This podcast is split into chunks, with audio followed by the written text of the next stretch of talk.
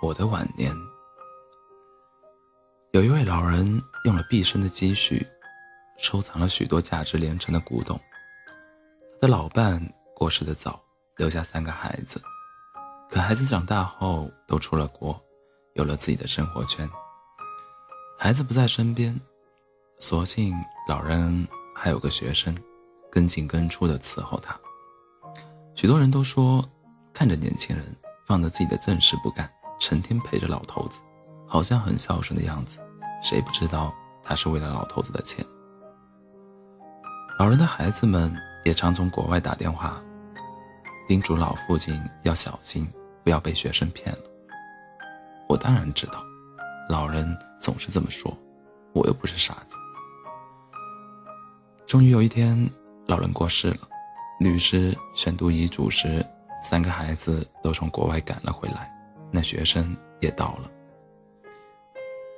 遗嘱宣读之后，三个孩子都变了脸，因为老人居然糊涂到把大部分的收藏都给了那个学生。老人的遗嘱写道：“我知道我的学生可能贪图我的收藏，但是在我苍凉、苍凉的晚年，真正陪我的是他。就算我的孩子们爱我，说在嘴上，挂在心上，却伸不出手来。”那真爱，也成了假爱。相反，就算我这个学生对我的情都是假的，假到帮我十几年，连句怨言都没有，也就算是真的。第二个故事，最大的炫耀。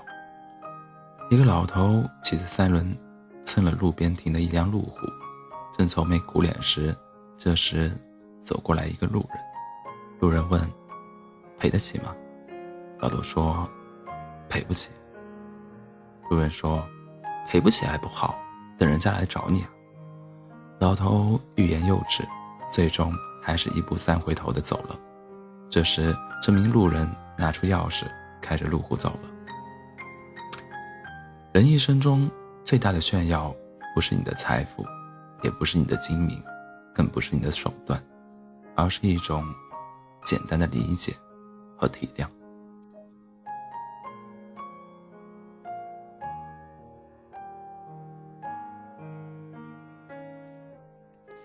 第三个故事，轮回。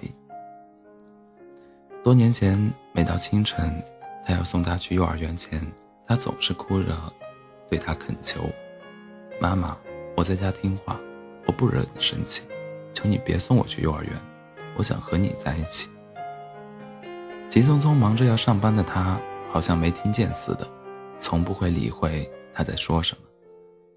他也知道妈妈不会答应他，因而每一天都是撅着嘴，边哭喊着“我不要去幼儿园”，边乖乖地跟着他身后下楼。多年后，妈妈年岁渐老，且患上了老年痴呆症，他在为生计奔波打拼，没时间照顾她。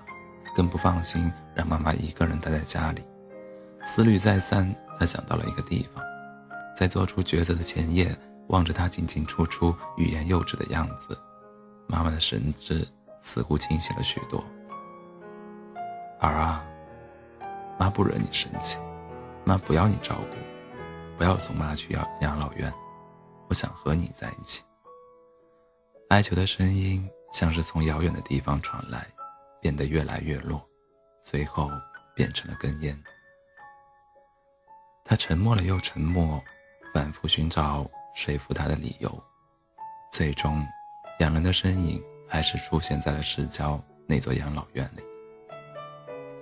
在办完手续，做了交接后，他对他说：“他微微点头，张着没有牙的嘴。”说道：“儿啊，记得早点来接我。”那一刹，他豁然记起当年在幼儿园门口，自己也是这样含泪祈求：“妈妈，记得早点来接我呀。”此刻，泪眼婆娑的他，别有一份滋味涌上心头。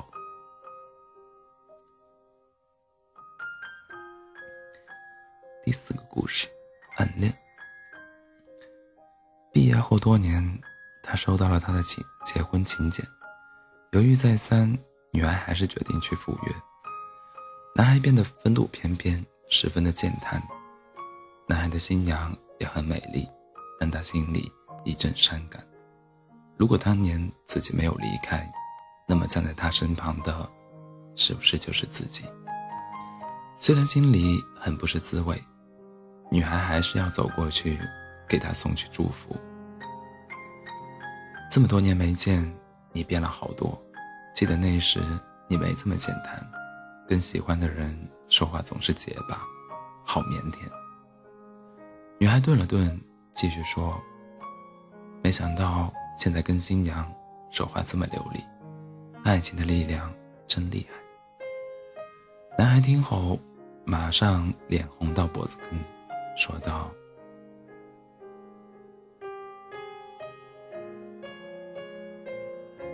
他突然就泪流满面，不能自己。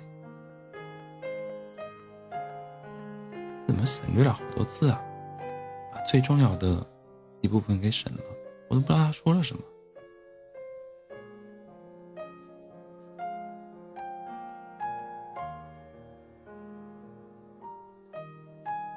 这个文章这里没有写他说了什么，上面那个故事，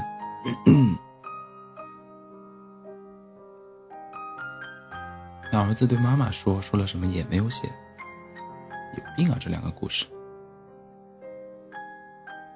编啊，让我编的话，我只能编三个字：操你妈！第五个故事，借钱。老大的两双胞胎儿子考上了大学，光学费。就一万多，老大东奔西颠跑细了腿，也没把钱凑够。为这事，老大吃不香睡不安，愁起满嘴的燎泡。媳妇说：“该借的都借了，实在不行，你跟老二张个口吧。”老大一听咧了嘴。老大说：“前年老二盖机场鸭场，跟咱俩借两千块，可咱连百十块。”都没借给他，这个时候找他，我咋张得开口？那咱儿子的大学就不上了。老大点支烟，狠狠地抽几口，烟雾缭绕，照着老大那张愁苦的脸。这时有人敲门，老大开门一看，竟然是老二。老二左手一只鸡，右手一只鸭，风尘仆仆地站在门口。把老二让进屋，老大说：“老二。”你咋来了？老二放下鸡，放下鸭，抹一把头上的汗，说：“听说俩侄子考上了大学，担心哥凑不够学费，就来给哥送来三千块。”说着，老二从口袋里掏出厚厚的一沓钱，放在面前的桌子上。老大羞愧难当，一张脸涨成了红高粱。老大说：“老二，哥对不起你。”前年你盖机场鸭场，跟哥借两千块，可我……老二摆摆手说：“哥的家境我知道，嫂子有病，两侄儿要上学，你打工也挣不了几个钱。再说，你前年不是还借给我了五百块吗？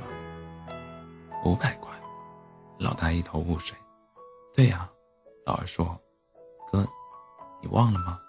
那五百块是你我咱娘。”烧给我的呀，点点点。